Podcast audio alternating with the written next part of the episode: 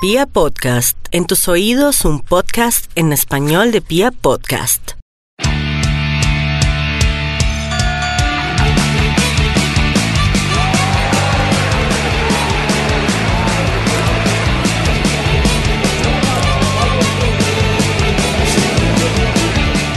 Para esta gran serie que se llama La mente de los CEO de Pia Podcast, quiero presentarles a un hombre que ha tenido la oportunidad de creer en él mismo y de crecer en una organización impresionante. Hoy por hoy son más de 75 eh, lugares, 75 sucursales, 75 sedes, 75 branches, como ustedes lo quieran llamar. Y, y arrancó de la nada, como muchos otros, solamente con una idea. Es un emprendedor de pura cepa, como diríamos en Colombia. Emprender significa muchas cosas y la palabra emprendedor pues ha tenido como en vilo en los últimos años a, a miles de personas y es una palabra que hoy por hoy eh, eh, pues gobierna el mundo. Eh, hay grandes conferencistas de emprendedores, coaching emprendedores, hay tips en internet de cómo emprender un negocio. Es decir, la palabra emprendedor se ha convertido en una palabra de esas muy poderosas. Pero yo quiero hablar con un verdadero emprendedor y quiero que con él em, hablemos en esta serie La mente de los CEO, de cómo maneja y de cómo lidera su organización, pero además de eso que ayudemos como a desmitificar una cantidad de cosas que yo he visto en el negocio y creo que pues para mí eh, se han cometido errores en este proceso de decirle a la gente que puede emprender un negocio. Antes quiero presentarles un poquito a este gran personaje. Arrancó de la nada, como muchos, como muchos eh, emprendedores, como alguien que solamente tuvo la idea de algo, la ilusión de algo, como han nacido grandes y grandes organizaciones. Hoy por hoy tiene una cadena de pubs que le da la vuelta a todo México, ahora está en Estados Unidos y tiene una ampliación en Latinoamérica. Les quiero presentar a Arturo, que es el gran líder eh, el, el, el, líder motivacional, inspiracional, el gran líder para seguir de la organización McCarthy's. Arturo, ¿bien o no? ¿Cómo estamos? Hola, ¿cómo estás? Muy bien, agradecido por la invitación, muy emocionado de estar acá y pues con ganas de desenmarañar un poco toda esta idea de, de lo que traes ahí como propuesta. Bueno, McCarthy's son cerca de 75 sedes, ¿no? Así son es, los 75. pubs en los que venden, por ejemplo, los lunes, me, me entero que venden cerca de 20 toneladas al día. Sí, así es. Los ¿De pollo? Sí, 20 toneladas de pollo eh, en un solo día. Eh, es muchísimo pollo. es parte de lo que hemos logrado hacer. Hemos, hemos realizado una propuesta diferente para que la gente tenga algo que hacer los días lunes. Que normalmente todo, en todos los lugares donde vas siempre te dicen, no, es que los lunes aquí nadie sale, aquí la gente no hace nada, aquí no pasa nada. No, los lunes creo que es una gran opción también para mucha gente que trabajamos el fin de semana, que tenemos algo que hacer. Los lunes es sí una opción de la semana. Y usted comenzó vendiendo, por ejemplo, los lunes un, unas cuantas libras y kilos de alitas. Y hoy vende, hoy vende 20 toneladas. Claro que el primer lunes que abrimos no vendimos nada, el segundo tampoco. Durante los primeros tres meses no vendimos nada. Eh, y después de esto ha crecido. Nuestro primer gran lunes logramos vender 50 kilos, ¿no? De estos 50 kilos hoy ha pasado a 20 toneladas y es algo muy divertido. Hagamos la radiografía rápida de lo que es McCarthy. Son 75 sedes. Así ¿cierto? es. Son 75 unidades de negocio por todo México en Estados Unidos, ahora con crecimiento y expansión en Latinoamérica. Eh, y bueno, sigue creciendo en, en, en, el país México todavía. Tenemos 15, 20 aperturas todavía para lo que resta de, de, este año y traemos todavía un plan muy agresivo de expansión y crecimiento para el siguiente año. ¿Cuántos empleados tiene McCarthy's? Eh, bueno, somos todo un corporativo que se llama Free and Green y donde incubamos otras marcas. En realidad somos 115, 120, 120 restaurantes. Hoy en día somos alrededor de 3.500 colaboradores en la empresa. ¡Wow! 3.500 es demasiada gente. Es demasiada gente. Los días de paga corro. Dios. Doy vueltas en círculo y dije, ¿en qué me metí? Dios mío, 3.500 personas es una organización muy grande. Sí, la verdad que ha crecido bastante y esto es, digamos, los directos más todos los indirectos que se ha creado, ¿no? Proveedurismo, música, bandas de rock, ballet parkings. O sea, hay un mundo eh, subalterno de toda la gente que indirectamente ha bañado la empresa y que estoy muy orgulloso o estamos muy orgullosos de la organización porque eso es lo que queríamos. Queríamos crear una empresa diferente que tuviera una propuesta fresca y que no solamente fuera un lugar de abrir un restaurante o un bar, sino crear toda una empresa de entretenimiento. ¿Cuántos años tiene Arturo? Yo 40 años recién cumplidos. Es 40 recién cumplidos. Uno es muy joven para que a los 40 tenga una organización de este estilo, que ya tiene 10 años además, ¿no? Claro, la empresa la empecé a los 30, ¿sabes? O sea, antes de esto eh, tenía una vida muy integral, muy cómoda, muy todo, y en algún momento dije, bueno, mi vida tiene que ser un caos y decidí emprender. Su empresa es diferente. Completamente. Tratamos pues, de que... quiero decir, cuando, cuando las empresas no son a ver, como tan exceleadas, digo yo, y la vida no es tan exceleada y no necesariamente hay que ir de corbata, eh, eh, somos diferentes, ¿no? Somos considerados diferentes. Más allá, más allá de la vestimenta, la ideología, ¿no? Porque sí, claro, o sea, no somos una no somos gente de, de, corbata y saco, que bueno, yo también creo que hay gente de corbata y saco que puede ser diferente y muy disruptiva, sí. ¿vale? Que creo que a veces nos encasillamos en los papeles de la vestimenta, pero tratamos de ir de ideología para atrás y tratamos de que sea una empresa con un ADN diferente y que sea un ADN que se esté mutando cada día, ¿no? ¿Qué es lo que hace diferente la mente de Arturo? Yo creo que todos tenemos la capacidad de, a ver, de ser diferentes en algo, de hacer mejor algo que otras personas, que tenemos ciertas capacidades, eh, pero yo tengo unas inquietudes ahí con si todo el mundo puede ser emprendedor, ¿cierto? Eh, ¿O qué es lo que lo hace diferente? ¿Cuál es la verdadera eh, naturaleza de su mente, Arturo? Usted, primero que todo, es una persona que yo veo que mentalmente es muy rápida, ¿cierto? Puedo ir describiendo cosas por encima, pero ¿qué lo hace a usted diferente? ¿Qué es lo que es? usted conserva y dice, a mí lo que me hace es esto y yo lo que he visto en otras mentes puede ser esto? Porque es que yo creo que hay que desmitificar un poco el tema de, del emprendimiento y más bien encaminar a la gente por buenos lugares. Claro, yo sí, yo sí soy de, de, esta línea que no todos podemos emprender o no todos pueden ser emprendedores, ¿vale?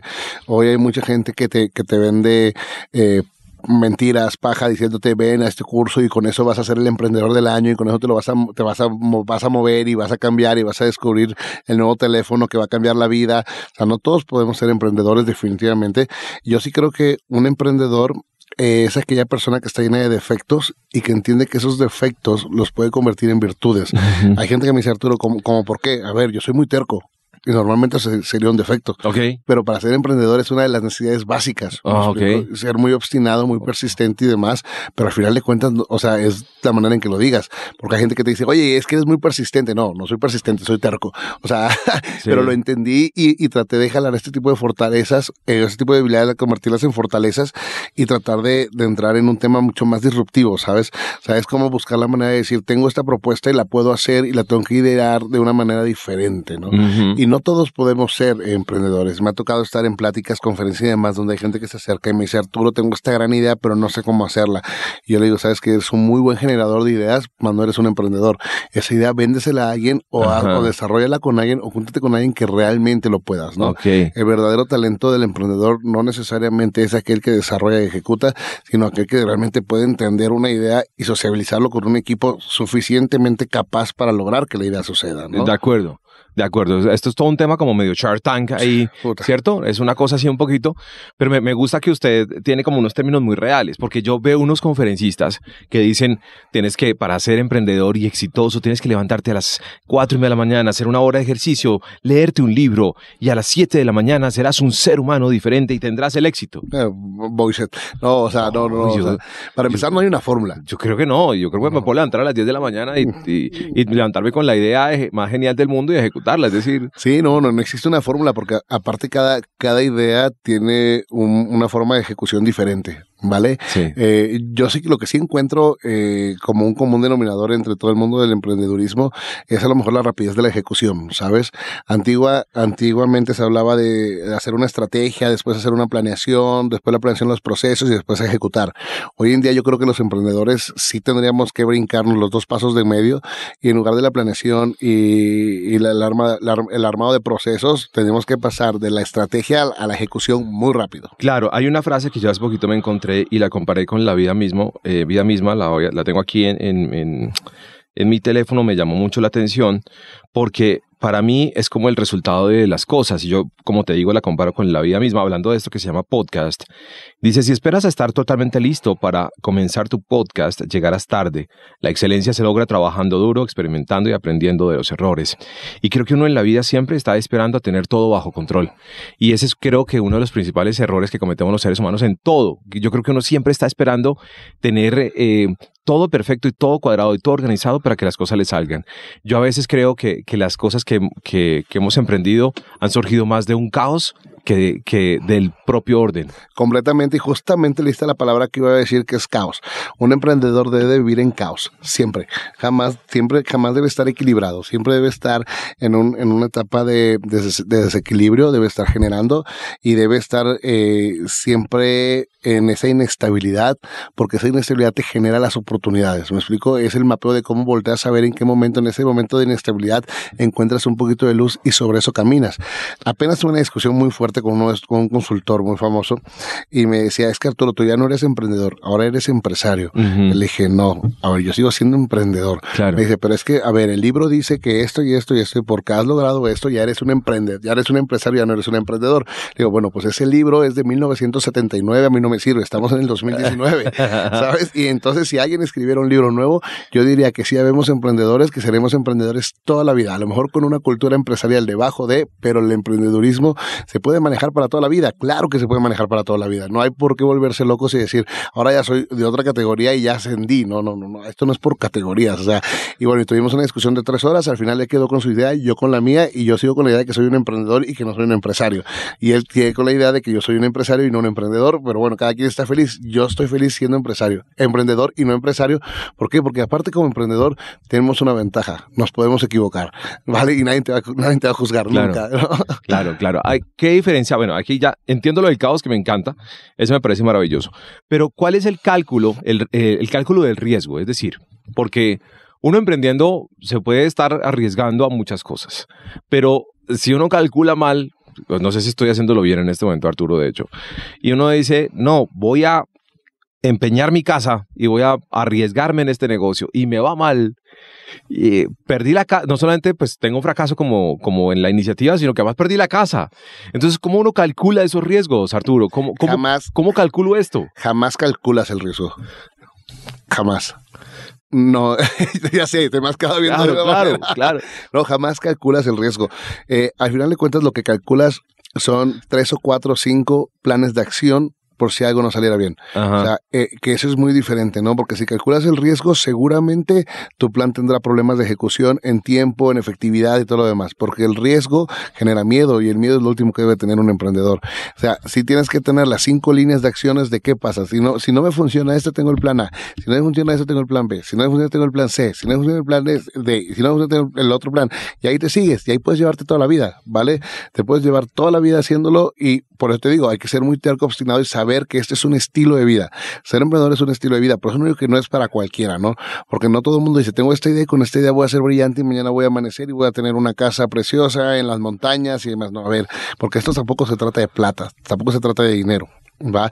Se trata realmente de querer hacer algo que tenga un trasfondo, ¿no? En este caso, eh, nosotros empezamos haciendo esto por querer crear una empresa diferente y por querer aportar algo a nuestro país en, en el momento en que nosotros empezamos y fue por ahí. Y el factor riesgo, pues, jamás lo calculamos. Alguien me dijo, Arturo, ¿qué pasa si esto no funciona? ¿Qué pasa si pierdes todo? Digo, bueno, pues empezaré de nuevo. Y ya, ahí aprendí a darme cuenta que ese tiempo que este tipo estaba desperdiciando en pensar qué va a pasar y ponerse a calcular esas dos, tres horas, son dos, tres horas que ahí me quitaban de efectividad para hacer otra cosa.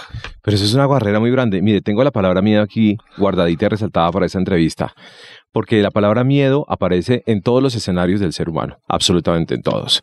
Eh, y usted en algún momento ¿Sintió miedo? ¿Ha sentido miedo? Cuando usted se va a expandir, por ejemplo, América, que lo está haciendo ahora América Latina, ¿usted siente miedo? Las inversiones son, son grandes, son diferentes, son países con costumbres diferentes, etcétera, etcétera, etcétera. La gente es diferente, trabaja diferente, todo es diferente. Es muy difícil medir la temperatura de cada lugar para que uno pueda obtener el éxito o calcular en el Excel que esto nos va a dar el resultado exacto, como lo diría otro empresario, eh, un empresario o alguien más calculador, como, porque ahí hay un miedo, ¿no? Claro que se tiene miedo, pero hay, hay, hay maneras de afrontar el miedo, ¿vale? Eh, aquella persona que afronta el miedo por eh, el tema a fracasar, ¿vale? Eh, en ese momento es muy probable que fracase. En cambio, si tú afrontas el miedo como un reto, normalmente, y esto es importantísimo, normalmente lo que te causa miedo, si tú esas cosas que te causan miedo son las que mejor atacas, posiblemente sea lo más cercano a una fórmula que te genere éxito. Porque lo que tienes miedo es lo que sabes en lo que puedes fallar. Y entonces dices, yo puedo tengo miedo porque a lo mejor la, la, cultura es diferente. Bueno, investiga cómo es la cultura. Tengo miedo porque aquí a la gente no le, en, mi, en digamos que en mi, en mi producto, yo vendo rock entonces veo que acá en Colombia a la gente no le gusta tanto el rock, es un ejemplo, ¿vale? Entonces ese miedo es el que tengo que atacar.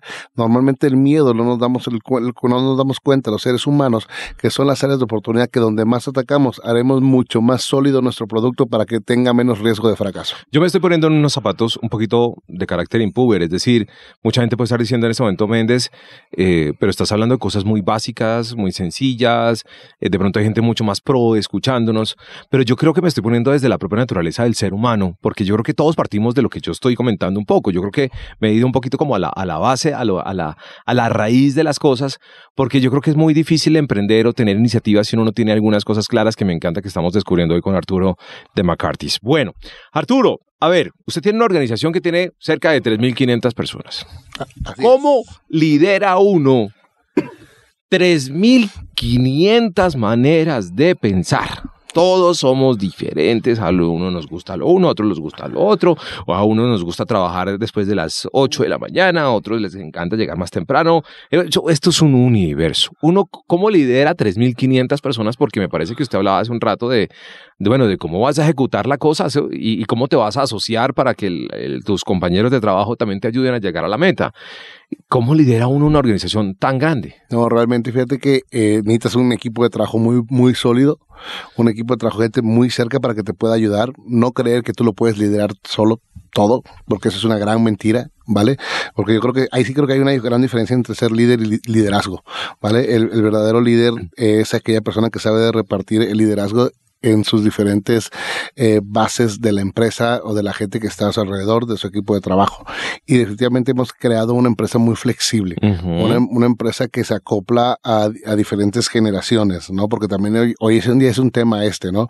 Eh, nosotros, por ejemplo, dentro del corporativo no hay, no hay algunos horarios, no hay algunas formas, o sea, la gente es más flexible. A mí me encanta que hay gente que llega a trabajar a las 10 de la noche. O sea, en lugar de llegar a trabajar a las 8 o 9 de la mañana como gente normal, o hay gente que no le gusta trabajar cuando hay gente eh, hemos buscado una flexibilidad y siempre tratamos de que sea eh, una empresa con, en bastante movimiento, ¿va? Y yo creo que esto es lo mismo que hace. Siempre hablamos de que somos una familia. Siempre, siempre hablamos que somos una familia y a veces la gente me dice, bueno, pero es que nos peleamos. Yo, todas las familias son disfuncionales. Claro, ¿En qué momento no le has pegado a tu hermana o a tu hermano demás? y aunque parezcan conceptos muy básicos, yo creo que de muchos de los errores que se cometen es que a veces queremos irnos a cosas muy rebuscadas, hablar de palabras muy bonitas de ecosistema, disrupciones, bla, bla, bla, y todo este rollo, pero bueno. ¿Cuál es el forecast? ¿Cuál es? me, explico, y tus KPI, o sea, todo eso existe, claro que existe y tienen que estar puesto, ¿vale? Pero hoy yo elimino procesos, o sea, hoy, hoy las grandes ideas de nosotros se eh, platican en los pasillos, se platican en el elevador, se platican en el avión, se platican en el momento en que te estás transbordando en, un, en coche de una ciudad a otra, y bueno, nos ha pasado, apenas nos pasó con una promoción increíble que lanzamos eh, eh, allá en México, y que la platicamos en, en, un tramo de carretera de 50 minutos y cuando nosotros bajamos de la camioneta, de, íbamos de una ciudad a otra, cuando bajamos la, la idea ya estaba en maquila de diseño, la sacamos un sábado en la noche y la reventamos el miércoles y fue un éxito y vino a cambiar los hábitos de consumo de una manera interesante para nuestra marca y levantamos las ventas de, de, ese día, que en particular que era una, actividad, una activación y una promoción para un miércoles, logramos levantar un 55% de las ventas con una idea que se hizo en 50 minutos que no tuvo que pasar por una presentación en PowerPoint. Claro. nunca hubo un PowerPoint, nunca hubo un Excel, nunca hubo nada. Lo hicimos literal en nuestra libreta con nuestras servilletas y platicándola entre cuatro personas que íbamos de una ciudad a otra en 50 minutos. Perfecto, maravilloso. A ver, eh, para ir cerrando esta parte de la empresa y ahorita hablar de hacer unas preguntas de, cómo funciona el, consumo y el mercado. Eh, Arturo, venga, usted además tiene que lidiar con, con millennials, centennials y con algunos que ya estamos up to 40, para decirlo más lindo. suena bonito, suena bonito, hasta me sentí importante. y, y bueno, aquí hay una mezcla de cosas, ¿no? Entonces los que estamos up to 40 ya creemos que sabemos mucho y que ya tenemos todo controlado y mira, eso no es así. El millennial funciona de otra manera y el millennial también tiene como que ya viene con una cantidad de cosas incorporadas en su chip y ya sabe de, entrada una cantidad de cosas que son como su propia verdad. Y bueno, ¿cómo, cómo, ¿cómo manejas tú todas estas maneras de pensar diferentes? Muy fácil. Sabes, hay algo que la gente se le olvida y y se nos olvida a veces y muchísima, muchísimas veces la gente se mete a buscar teorías y bla bla y todo este rollo, pero hay unas cosas que el ser humano tenemos, ¿vale? Que son los cinco gustos. Va. O sea, hoy en día podrá ser up to 40, podrá ser 18, centennial, millennial, baby boomer, lo que tú quieras, ¿vale? Pero el gusto es el gusto. Entonces tú, por ejemplo, si tienes, eh, nosotros que tenemos una variedad de 15 alitas, 17 sabores de alitas. Esto es un ejemplo muy básico, para que sea muy entendible. 17 sabores de alitas. Entre ese rango de los 17 sabores, tengo sabores para la gente up to 40, que a lo mejor no come tanto picante. Tengo los sabores sweets para los millennials. Tengo los sabores mild para los centennials. Y encuentras esto, ¿me explico? Entonces ahí estoy entrando por el por, definitivamente por el, por el, gusto. Por el gusto, ¿vale? Y tenemos un hilo conductor que es la música, ¿vale? Y entonces ahí estoy entrando por el oído.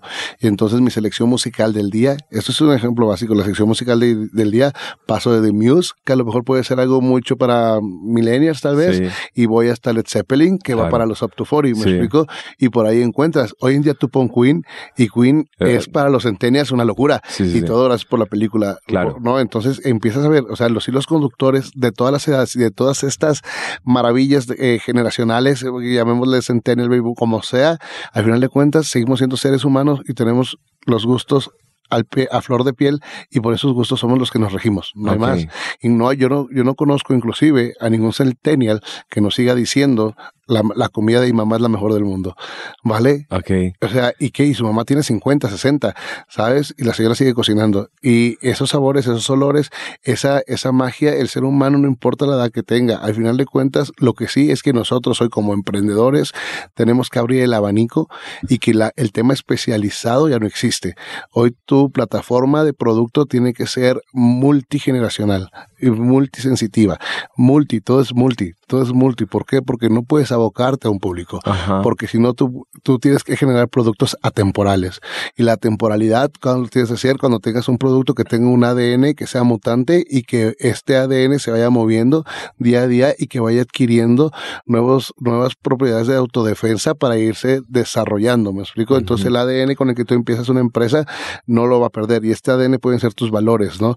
Y estos valores los vas ¿vale? Con células y estas células van creciendo conforme. Así es como nosotros tenemos dividido la empresa. Nosotros formamos todo un, árbol genealógico y cada uno de los, de los grupos que trabajamos somos células que nos vamos conjugando. ¿Me explico? Entonces hay grupos independientes y eso se genera y eso es lo que va generando. Al menos eso es lo que hemos intentado y hasta el día de hoy ha funcionado. Ha sido una teoría tal vez loca para algunos, pero trato de ponerlo lo más básico posible y entendiéndolo desde ese punto de vista. ¿no? Eso es mi explicación lógica. Maravilloso. Y dentro de la organización, ¿cómo funciona liderar a tantas personas con tantos pensamientos diferentes. Sabe siendo auténtico y, y, por lo que lo repita, pero es una palabra que nos da que nos da mucho. Dejamos que la gente sea como quiere ser. No eh, estos dogmas y paradigmas de las reglas y costumbres normales no aplican en nosotros. Eh, nosotros nos gusta que la gente sea tenga esa libertad de ser auténtica, de ser quien es, de darle ese espacio. Eh, quien trabaja con nosotros es por trabaja con nosotros por decisión. Quien colabora con nosotros es porque realmente quiere estar ahí y porque debe entender. Cuando hemos hemos ido cambiando, hemos ido adaptándonos a este mundo moderno, cuando de repente decidimos, ok, a partir de ahora no hay ninguna oficina con puerta, no hay ninguna oficina con cristal, no hay ninguna oficina con esto, no hay ningún esto, eh, obviamente la gente que no estuvo de acuerdo que decía es que bueno, me siento, me siento desnudo. Claro. O sea, porque no tengo una, una, ventana que le prohíba a la gente verme. Sí, sí, Hubo gente que emigró y la gente que se quedó lo entendió bastante bien y hoy en día va funcionando de esa manera, ¿sabes? Hemos tratado de crear un, una empresa que tenga esta libertad de crecimiento esta libertad de desarrollo, tratamos de, hacemos mucha sociedad con la gente, nos importa la gente, la gente, nosotros sabemos y comprendemos, y cuando digo nosotros me refiero a todo el equipo que, que, que lideramos esto, porque no soy una, no soy único, me explico, necesitamos a mucha gente que nos ayude para liderar esto. Eh, sabemos que la gente es lo más importante y que si la gente que colabora dentro de la empresa no seríamos absolutamente nada. Esta gente es el verdadero motor de la empresa, la gente que colabora con nosotros día a día, el que llega y que abre a las 7 de la mañana, el que que cierra a las 3 de la mañana, la gente que llega a las oficinas y está desde temprano dándole, claro, hemos tratado de hacer una locura, ¿no? Nuestro corporativo es una, es una cosa medio rara, ¿sabes? Que, que aparte lo tratamos de llevar a las tiendas. Nuestro corporativo tenemos guardería para que todas las mamás que tienen niños puedan llevar a sus niños a partir de la una de la tarde. Tenemos gimnasio que, eh, abierto 24 horas dentro de la oficina. tenemos baños para que la gente se pueda bañar con agua caliente en cualquier momento que quiera. Claro. Tenemos un jardín enorme donde hacemos todos los viernes, hacemos viernes de gordos y hacemos carne asada, hamburguesas, y todo este rollo con unas chéves para platicar cómo está la semana o cómo va la semana y cómo arrancar el fin de semana. Tenemos spa, ¿no? En, este spa donde cualquiera se puede...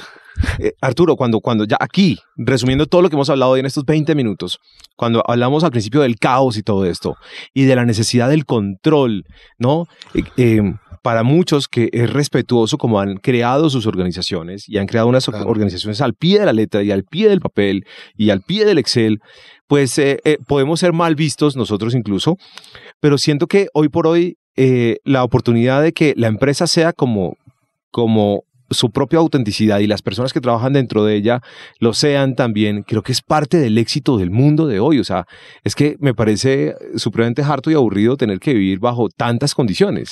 Claro, o sea, hoy, hoy en día la sociedad eh, se mueve, eh, la, cultura cambia, las decisiones y los gustos cambian de un día para otro. O sea, la toma de decisión, hoy todo es mediático, hoy todo es hoy para hoy, hoy para ayer. O sea, el tiempo, la ejecución, los medios, las redes sociales, el mundo, el mundo es demasiado, demasiado móvil para querer generar una empresa estructurada, ¿me explico? Para querer, querer, generar estos tiempos ya limitados, decir, esto puede pasar de una de la tarde a dos de la tarde, ni siquiera sabes si va a pasar. Pero sin embargo hay unos procesos, no, pero, pero, pero, pero lo, mezclas, o sea, lo manejas de, lo nivelas un poco, ¿qué? Claro, hay, a ver, hay un tema, eh, eh, sí existen algunos procesos, ¿vale? Eh, en temas administrativos y demás, pero al final lo que mides es el resultado.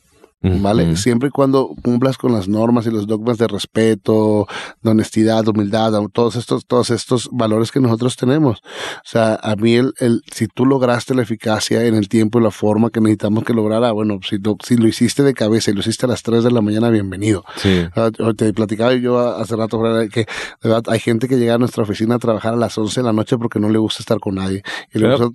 es él, se entra a las 11 y se va a las 5 de la mañana, deja, deja su su trabajo listo y a esa hora se va. Me explico, y yo una vez llegué a las 5 de la mañana porque salí a viajar, entré a la oficina y me encuentro a tres tipos trabajando en la computadora y yo les dije, oigan, ¿por qué no se han ido a su casa? Y me dicen, no, llegamos a las 2 de la mañana.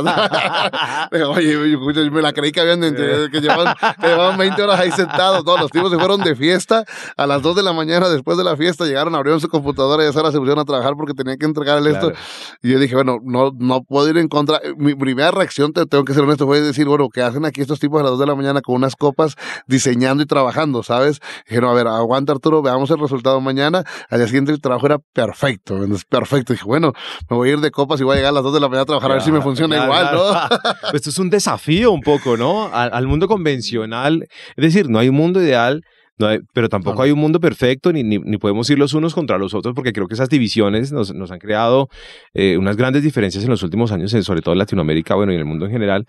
Pero creer que soy diferente o mejor que el otro, porque yo pienso de esta manera, eh, me hace diferente y especial. Y, no, en últimas, es una nueva manera de trabajar, una manera de comportarse y una nueva manera de ser exitoso y de tener una, pues, un desarrollo de una organización. Claro, y todo se basa en el respeto, ¿sabes? O sea, al final de cuentas es el respeto de la forma en la que haces las cosas y el resultado. Y no aplica, la misma teoría no aplica para, para la misma empresa. O sea, no es yo quiero ser como tal empresa, quiero ser como tal empresa, yo quiero ser como tal empresa, porque ese error lo comete mucho la gente hoy, ¿no? Hoy la gente dice, oye, quisiera ser como esta empresa de, de, internet, quisiera ser como esto, quisiera ser como esto otro. O sea, no, a ver, espérate, no puedes fijarte en cómo son ellos y quién es y quién quiere ser como ellos. Hoy hay miles de libros de, de gente motivacional y de historias de empresas muy buenos, libros excelentes de, de emprendedurismo, eh, eh, de todo, o sea, sí los hay, o sea, sí los hay de experiencia de vida, pero es un error si yo agarro un libro de estos y creo y considero que tengo que ir y copiar esa filosofía. El reto es crear tu propia cultura.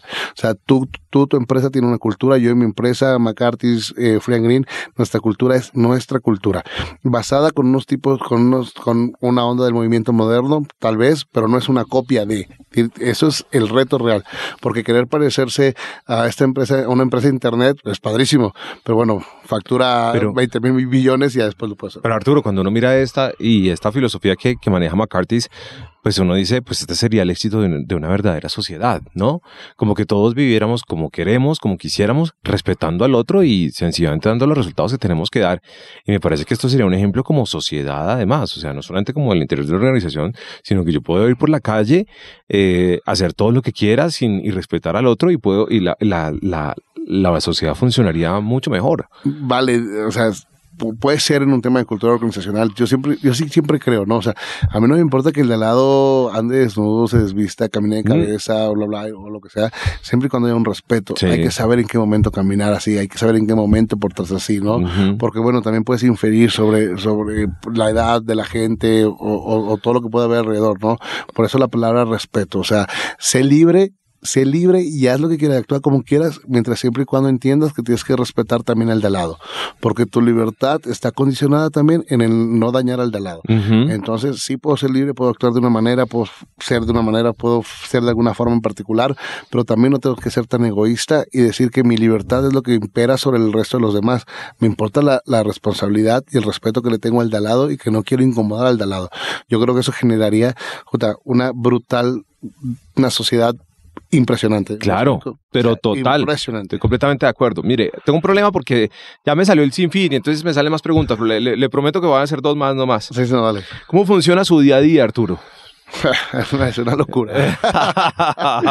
no, es una locura porque aparte soy una persona que no se rige bajo agenda, ¿sabes? O sea, si voy, si, si voy tomando, eh, oye, que mañana a las 4, vale, mañana a las 4, mañana a las 5, mañana a las 5 y voy, voy así, pero es un día demasiado activo. Mi día normalmente, yo normalmente duermo 4 horas a 5 horas diarias, no más, ¿vale? o sea, dentro, entonces, ah, pero no es un tema de que, ay, los empresarios tienen que dormir 4 o 5 horas, no. Si quieres dormir 10 y te funciona, está bien. O sea, a mí me funciona dormir así. Que, que, o sea, porque eso es también un tema, ¿no? No, el tipo no duerme, está loco, no, eso es lo que mi cuerpo necesita hasta ahorita.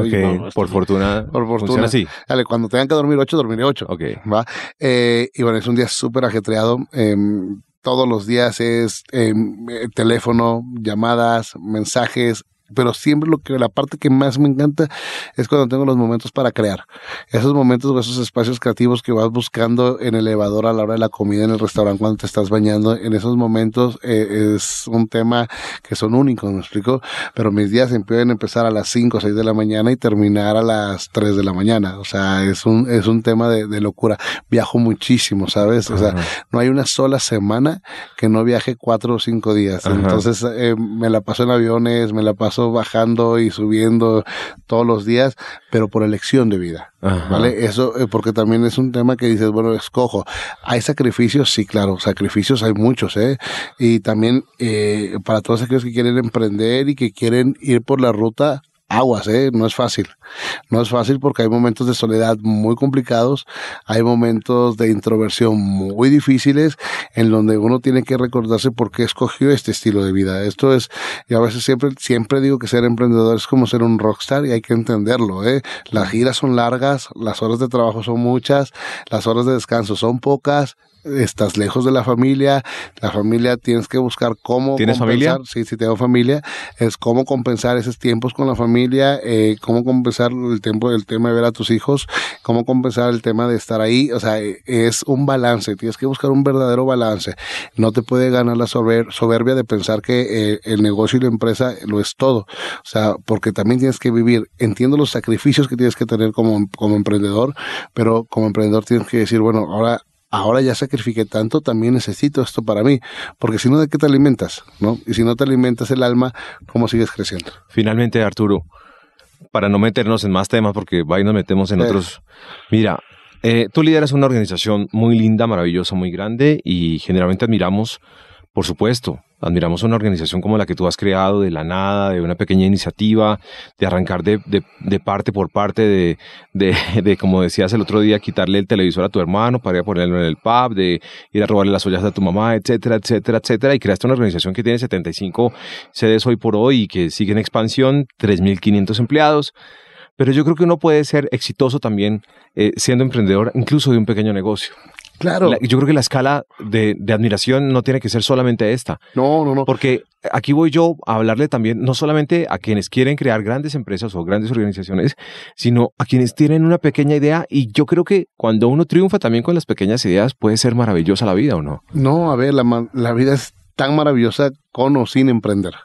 ¿vale? Eh, el éxito, el éxito no se dimensiona y el respeto hacia las personas no se respeta por el tamaño de la organización, respeta por el tamaño de la persona. Sí. Y que pudiese ser una, un, un, pequeño espacio emprendedor. Ahora también la gente que colabora dentro de una empresa hoy en día es emprendedora, ¿sabes? Y hoy tú tienes la gente que está dentro de una empresa colaborando, también cumple su parte de, de, de emprendedorismo desde su punto de vista y desde su percepción y con eso es feliz y eso es tan respetable como aquel tipo que, que, que se la pasa viajando horas y horas y horas. O sea, aquí el respeto no es el tamaño de la organización, sino el tamaño del ser humano. Eh, hay que atreverse a hacerlo todo. ¿Vale? Desde si estás sentado en, en, una oficina o estás en medio de la calle arreglando algo o estás sirviendo una cerveza o estás sirviendo un, un, un, corte de carne, lo que sea que hagas, disfrútalo y vívelo. Y todas las personas son admirables y respetadas siempre desde el punto de vista de lo que ellos hagan. O sea, aquí no importa el tamaño de nada, aquí importa realmente el tamaño del alma, importa quién eres, cómo lo haces, cómo lo disfrutas. Porque al final de cuentas es lo que platicábamos hace rato, ¿me O sea, esto es un círculo, ¿vale? Y que como cual, yo siempre he dicho que el, emprender o la vida es un rompecabezas. No hay rompecabezas perfecto sino cuando le falta una pieza. Claro. Entonces, esto necesita de todas las piezas para que sea perfecto. Y nuestra sociedad es un collage, que lo que necesita es tener todas estas piezas de rompecabezas puestas para que al final nos quede un cuadro hermoso. ¿Vale? Y siempre que tienes una idea, que estás emprendiendo, que estás trabajando desde tu empresa, cuando vayas a poner la última pieza, vuelve a quitar todas y empieza a armarlo de nuevo y tener esa pasión para volverlo a armar de nuevo y para poder volver a poner las piezas juntas y en ese momento estás generando algo. ¿Y por qué? Porque siempre vas a encontrar una manera diferente de empezar la manera de cómo armas el rompecabezas. A veces empiezas por el medio, a veces por la derecha, a veces por la izquierda. Entonces lo que sea que estés haciendo, abriendo un, un, una cafetería, abriendo una tortillería, abriendo un puesto de arepas, abriendo una tienda, abriendo lo que sea, ni importar el tamaño de lo que hagas, si estás en una oficina sentado llenando un reporte, si estás en esto, disfrútalo, ¿vale? Y eso te va a generar un respeto a ti mismo como persona y de verdad yo sí creo que cualquier persona que se respeta a sí mismo es una parte del éxito de esta sociedad que tanta falta le hace. El mundo se está acabando a pedazos como para que todavía nosotros sigamos aportando para que se acabe a pedazos. Entonces hagamos esto y hagamos lo cambio y aquí lo importante es esta unificación entre todos nosotros como seres humanos, ¿no? Arturo, muchas gracias. Gracias, Qué lindo charlar con todas estas cosas contigo. Qué lindo poder compartir todo este conocimiento y poder ver que hay, hay otras maneras de pensar que también nos pueden llevar a pequeños o grandes éxitos en la vida. Muchas gracias Arturo de McCarthy por estar aquí en Pia Podcast en esta serie que se llama La mente de los CEO y gracias por permitirnos entrar a tu mente un poco. Te hicimos un estudio ahí general del cual sacaremos lindas conclusiones. Muchísimas gracias. Man. Gracias a todos, saludos, la paz increíble.